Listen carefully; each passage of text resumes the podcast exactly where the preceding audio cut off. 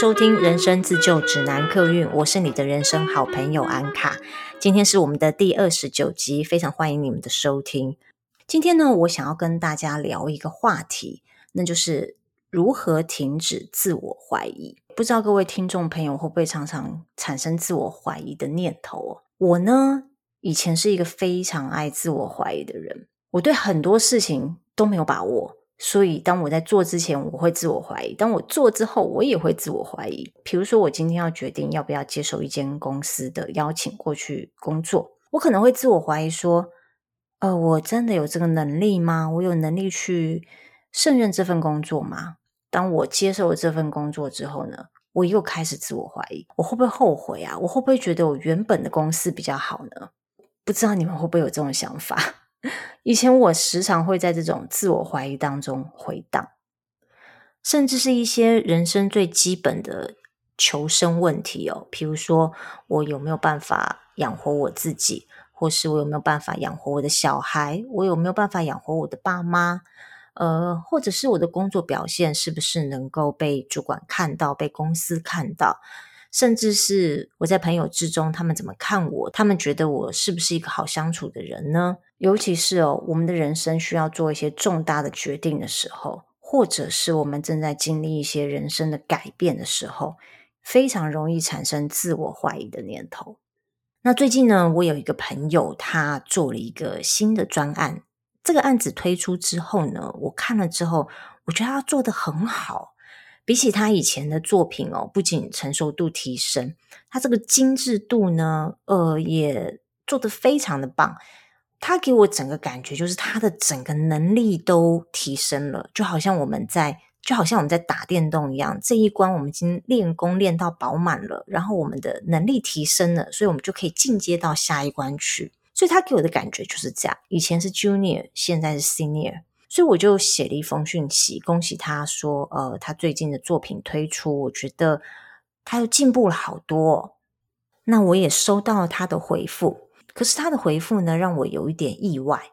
他说：“真的吗？可是我觉得我还是很没有自信诶，我还是时常的会怀疑自己。那为什么我们会有这些自我怀疑呢？我看过一本心理学的书哦，他说。”特别需要被别人肯定的人，很有可能是因为他自己小的时候很少被肯定，所以他们缺乏被肯定的经验。他不知道自己做什么事情是正确的。那因为不知道自己做什么事情是正确的嘛，可是小孩子又很需要爸爸妈妈的关注跟疼爱，所以呢，从他们的小时候童年开始，他们就会过度努力，争取任何可以表现的机会。希望可以借此能够获得爸妈啊、老师啊、同侪的关注。像我自己也是这样子的人。在我小的时候，我记得我什么事情都要拿第一，什么事情都要出风头。现在回想起来，那也是一个我没有自信心跟自我怀疑的表现，因为我不知道我做什么事情才是正确的。好像我每一件事情都很努力做，我就可以获得。爸爸妈妈的关注，或者是老师的关注，同学会喜欢我。所以呢，如果没有意识到自己有这样子自我怀疑的状况的话，长大之后，我们也很可能的会持续的怀疑自己，可能在很多事情上面，我们都会努力过头了，很多事情我们都会过度尝试、过度的表现。就算当我们成人之后，我们也会希望能够工作上面获得主管的关注，在家庭里面获得另一半的关注、小孩的关注。所以，如果呢，我们常常都在自我怀疑的状况之下呢，我们会做很多事情都是。嗯，没有把握的，我们的出发点都不是以一个有把握的心态去做这些事情。我们可能会因为缺乏安全感，那当我们在做这些事情的时候，我们会到处的寻求肯定。这个最糟糕的情况就是到最后我们会把自己搞得很累。但就算再累哦，我们还是会继续努力把事情做到两百分。其实如此一来，它就变成是一个恶性循环。这个恶性循环的。逻辑是这样子的，就是当我们开始自我怀疑的时候，我们就会过度努力、过度尝试。我们的目的是什么呢？目的是要得到关注，比如说得到肯定也是一种关注，得到赞美也是一种关注。我们做这件事情去得到关注，这个动作呢，其实是我们想要把危机解除掉。呃，没有受到关注，没有受到肯定，我们就会自我怀疑。自我怀疑会让我们觉得不舒服。那这是一个很自然的反应。当我们觉得不舒服的时候，我们就会想要把这个不舒服的状态去除掉。我们想要把这个危机跟这个不舒服的感觉解除掉。好，所以呢，我们自我怀疑之后呢，就开始很努力、很努力的去表现自己，争取曝光的机会。争取关注可能会有两个结果，一个是我们真的成功的得到关注了，好，危机解除了。可是当下一次同样事情又发生，我们又需要得到关注的时候怎么办呢？这个循环就来了，我们又会再度陷入自我怀疑的情绪下面，然后又开始没有方向的到处尝试跟过度努力，所以这就是一个恶性循环。我们必须要回到源头去，把自我怀疑这个源头想办法能够减少我们自我怀疑的频率，或者是可以做到停止自我怀疑。国内有一个知名的心理咨商师，如果有常接触身心灵的话，应该有听过这一位咨商师，他是苏洵慧咨商师。我在他的一篇文章当中有看到，他提供了三个改善自我怀疑的方法。第一个是学会与孤独共处。心理学大师荣格说，一个人的成熟力呢，端看他多会跟自己相处。如果能够很自在的跟自己独处的话，其实是不需要靠物质或他人的关系来巩固自己。那这样的话呢，就能从内在转化出一个支撑自己生命的力量，也能够比较容易的去承担生命上的变化。其实我可以理解这个意思哦，这个意思也就是说，自我怀疑它源自于内在的力量不足。那如果透过自己跟自己独处，能够培养出为自己负责的勇气，当我们又开始产生自我怀疑的念头的时候，如果我们有这个内在力量支撑着我们的话，我们就会勇敢的为自己做下决定。那第二个方式是呢，好好吃饭，感受当下。好好吃饭，感受当下，它其实是一个练习的方式。当你真正静下心来感受每一口食物的滋味的时候，那就是学习活在当下。其实这是一个培养对内在的觉知的方式。想想看，我们现代人哦，时常为了赶时间，匆匆忙忙在便利商店随便买个东西就囫囵吞枣吃下去了。当你囫囵吞枣吃东西的时候，你的舌头能够品尝出这个食物的味道吗？我觉得不行诶。像我今天中午呢，赶着要去上人类图一阶的课，我就在便利商店买了一个手卷。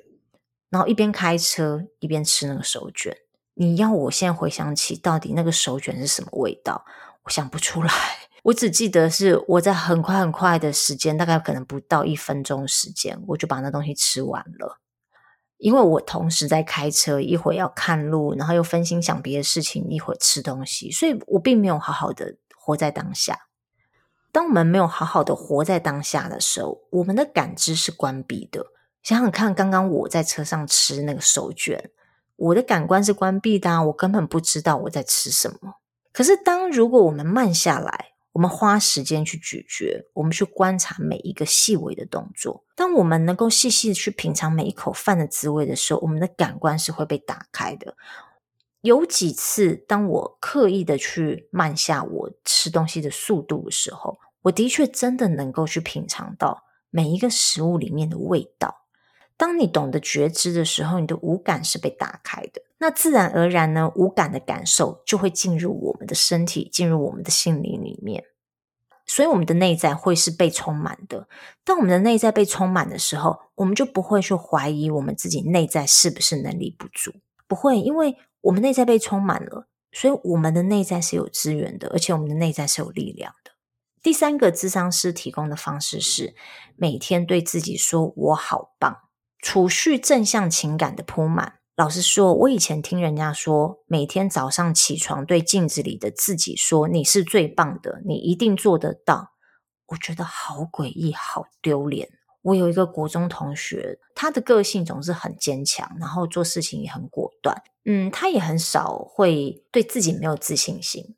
那所以我就问他说：“你的自信心是怎么培养出来的？是你的原生家庭就？”爸爸妈妈常常鼓励你吗？还还是有什么方式能够让你自己这些自信心？他说，他每天早上都会对着镜子跟自己说，他很棒，因为他是稍微有一点胖的女生。他们小时候那个年纪不懂嘛，都会觉得胖就是不漂亮。可是他就会对着镜子告诉自己说，我虽然胖，但是我很丰满呐。所以他对自己是非常有信心的。如果每天对自己说你好棒，自己赞美自己，其实是有用的哦。其实是对储蓄这个正向的情感，增加自己的自信心是非常有用的。后来我就尝试用不同方式，可是它是同一个逻辑。我好像在前几集有分享过，就是我虽然不会对着镜子说你很棒，但是我会每天睡前会回想三件。我做的很棒的事情，不用今天做了一个多伟大的事情，其实一小小点事情就可以了，一小小点贡献就可以了。那刚刚是我分享专业的智商师提出的建议，那我这边想要再补充分享一些我自己的经验，我是如何改善自我怀疑的不安全感。我我不能说我现在完全不会自我怀疑，我还是会。但是我很明显的能够感受到自己那个不安感那个程度哦，已经比以前少了至少呃百分之九十了。比如说以前我十件事情十件都会自我怀疑，可是现在可能十件事情我只会怀疑一到两个，我并不会每一件事情都产生自我怀疑的念头。那第一个是呢，分辨小剧场。前几天呢。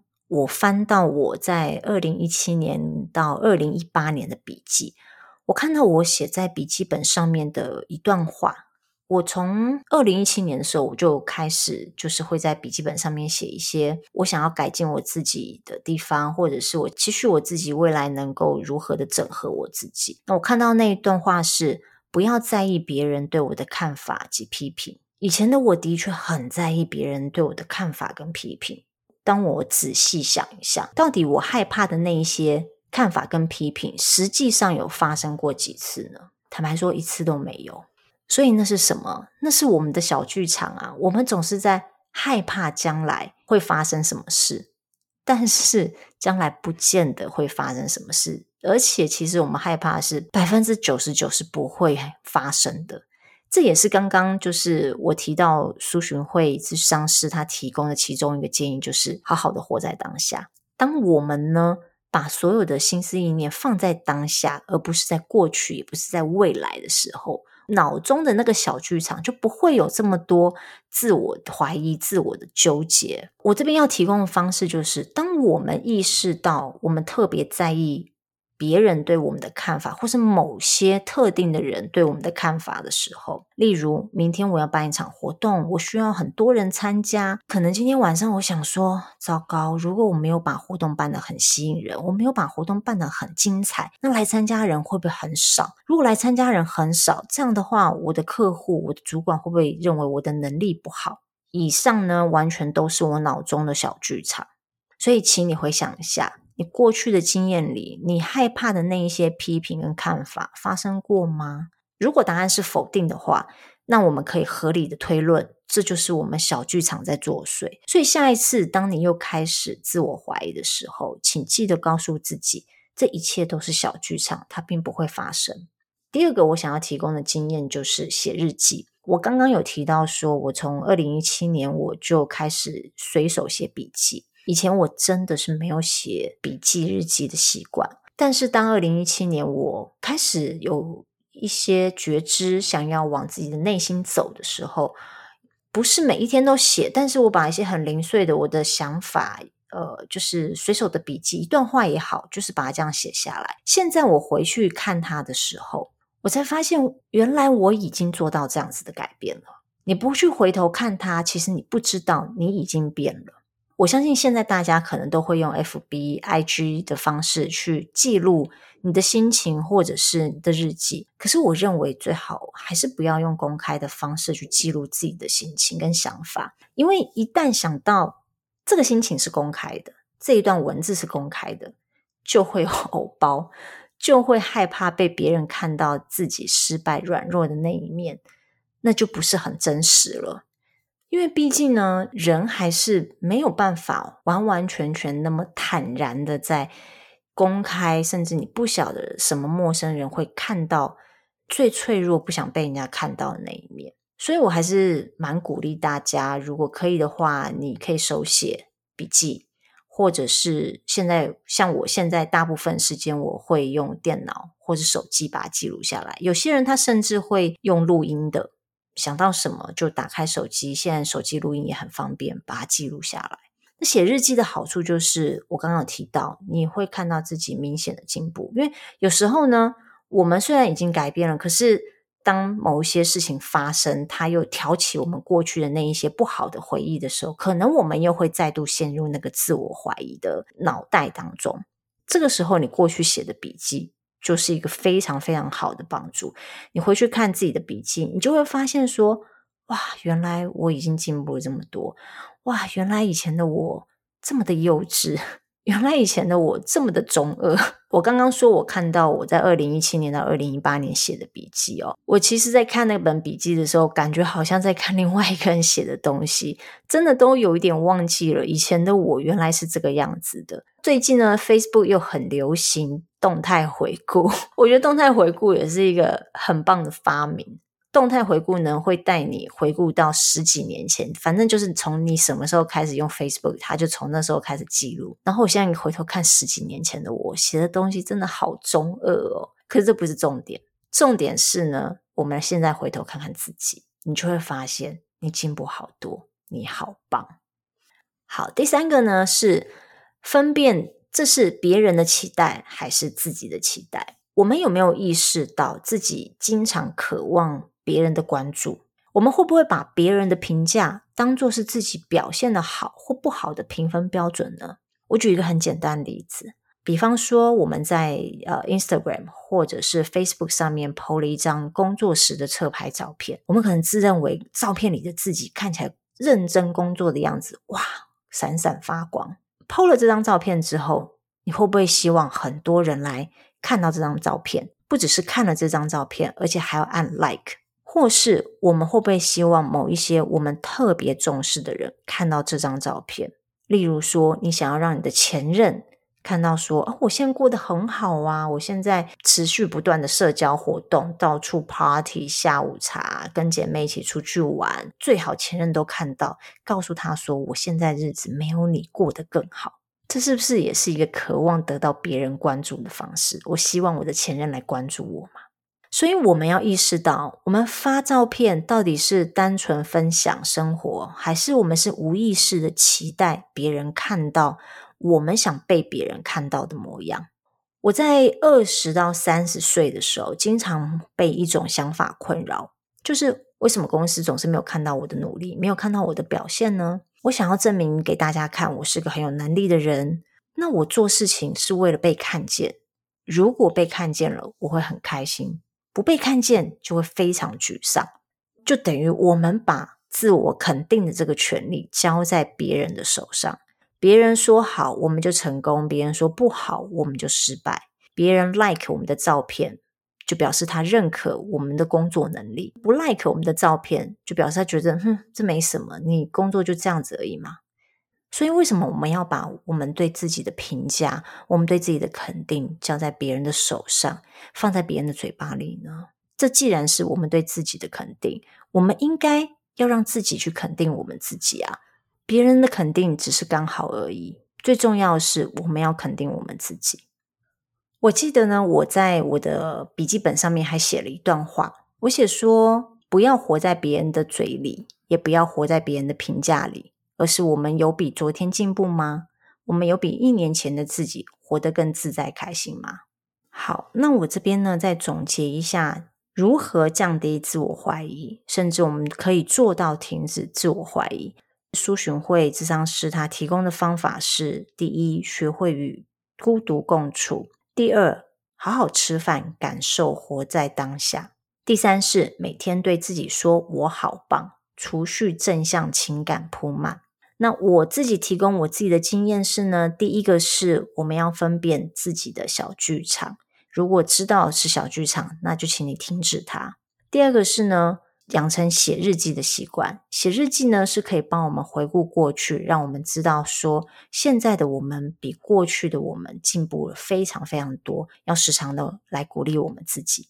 第三个是，我们要分辨别人的期待，我们不要活在别人的期待里，也不要活在别人的嘴巴里，更不要活在别人的评价里。这就是我今天的分享，希望你们会喜欢。如果你是我的新朋友，你今天听了我的节目，你喜欢的话呢，不管你是在哪一个平台听到，都麻烦你按下订阅。